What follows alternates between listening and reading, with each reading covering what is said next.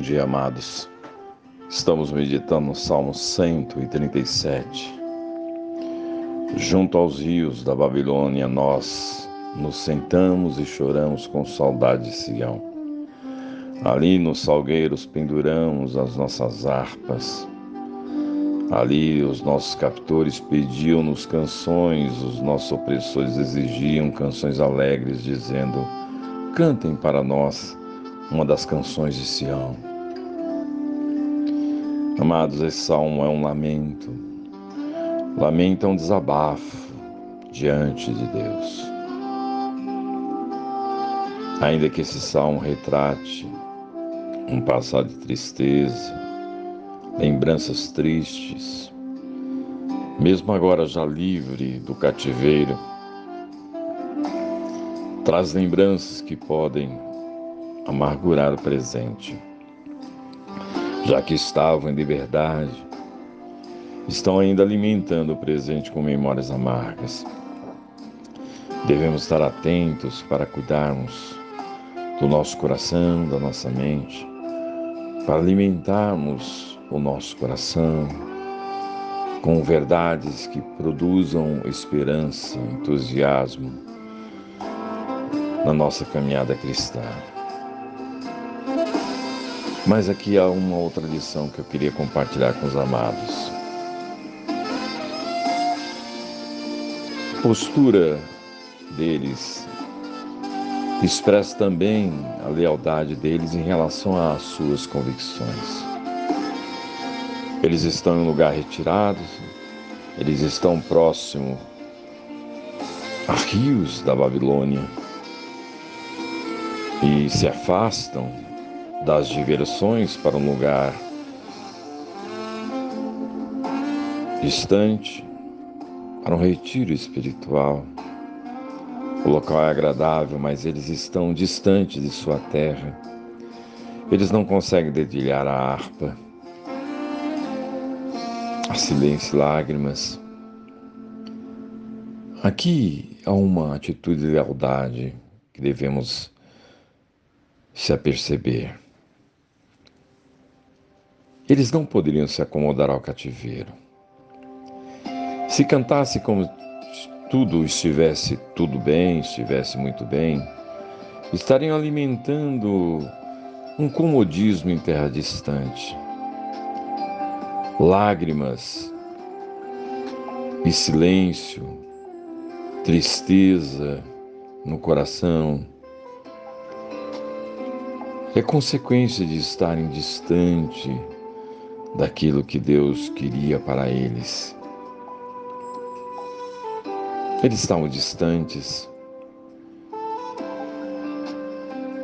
E eles queriam, ansiavam por retornar, por mudança, por voltar à sua terra. É justamente nessas lágrimas de saudade que brota a esperança de mudança. Eles ansiavam por mudança. Essa lealdade deles ao não cantar em terra distante, mas sim chorar, há um anseio de mudança, de esperança. E aqui há um ensino para mim e para você. Há situações que nós devemos lutar e não se acomodar. Devemos nos entristecer buscando o melhor, quando nós sabemos que a vontade de Deus é esta. Não podemos ficar justificando quando vemos que a situação não é aquela situação que Deus ansiava ou anseia para nós, não devemos justificar dizendo que é assim mesmo, ficando a si mesmando sempre. É assim mesmo. Quando você sabe que a vontade de Deus não é essa, você não pode se acomodar. Você não deve se amargurar, mas também não deve se acomodar. Devemos ter essa atitude de anseio por mudança ainda com tristeza, ainda com lágrimas, Não devemos dedilhar a harpa em situações que sabemos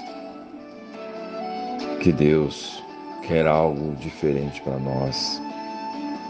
Sim, amados, não devemos acomodar as situações que sabemos não ser o desejo de Deus para nós. Não estou falando simplesmente se acomodar ao pecado, mas ao comodismo em situação que você sabe que Deus deseja algo diferente para você. Lembram de Caleb? Ele poderia escolher a campina próxima um terreno plano para morar, mas escolhe a montanha, onde estavam os filhos de Enaquins, os inimigos gigantes que ali moravam, e é ali que ele procura, que ele deseja morar, porque ele sabe que Deus tinha algo melhor para ele. A viúva pobre deu duas moedas que possuía ela poderia ter dado uma, mas deu duas. Conheci o pastor, um pastor uh, presbiteriano já falecido, chamado Antônio Elias, que compartilhou certa vez que fez um compromisso com Deus de não concorrer com ninguém sobre ministério pastoral. Em outras palavras, ele estava dizendo que só assumiria o compromisso em um ministério que ninguém queria. E plantou muitas igrejas em muitos lugares aqui no nosso Brasil.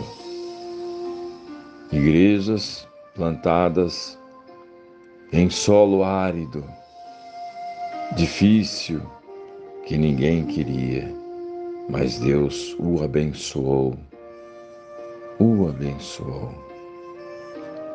Jorge Miller assumiu um compromisso com Deus de criar um orfanato, mas um propósito mais profundo ele fez com Deus, de que nunca pediria oferta ou doação para ninguém, que dependeria somente de Deus.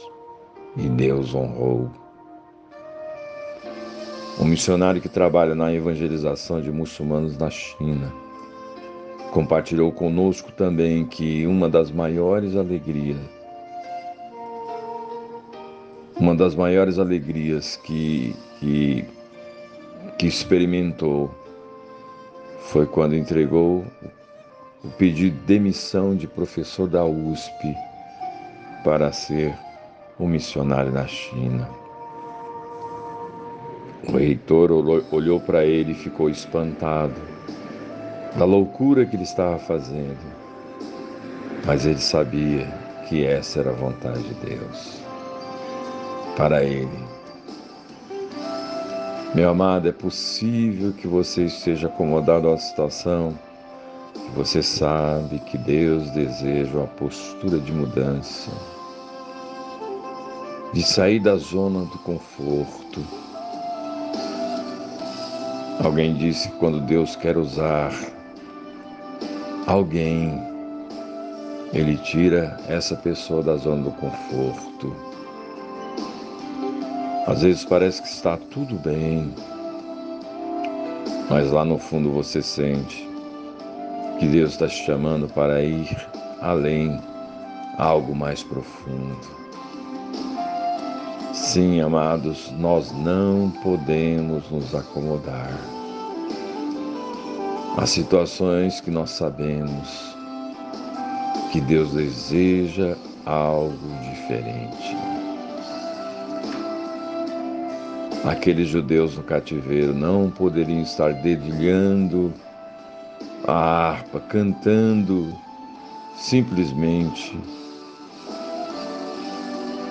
porque isso iria aprofundar o comodismo, aquelas lágrimas, aquele silêncio, aquela tristeza brotava de corações que ansiavam por mudança, que ansiavam por mudança.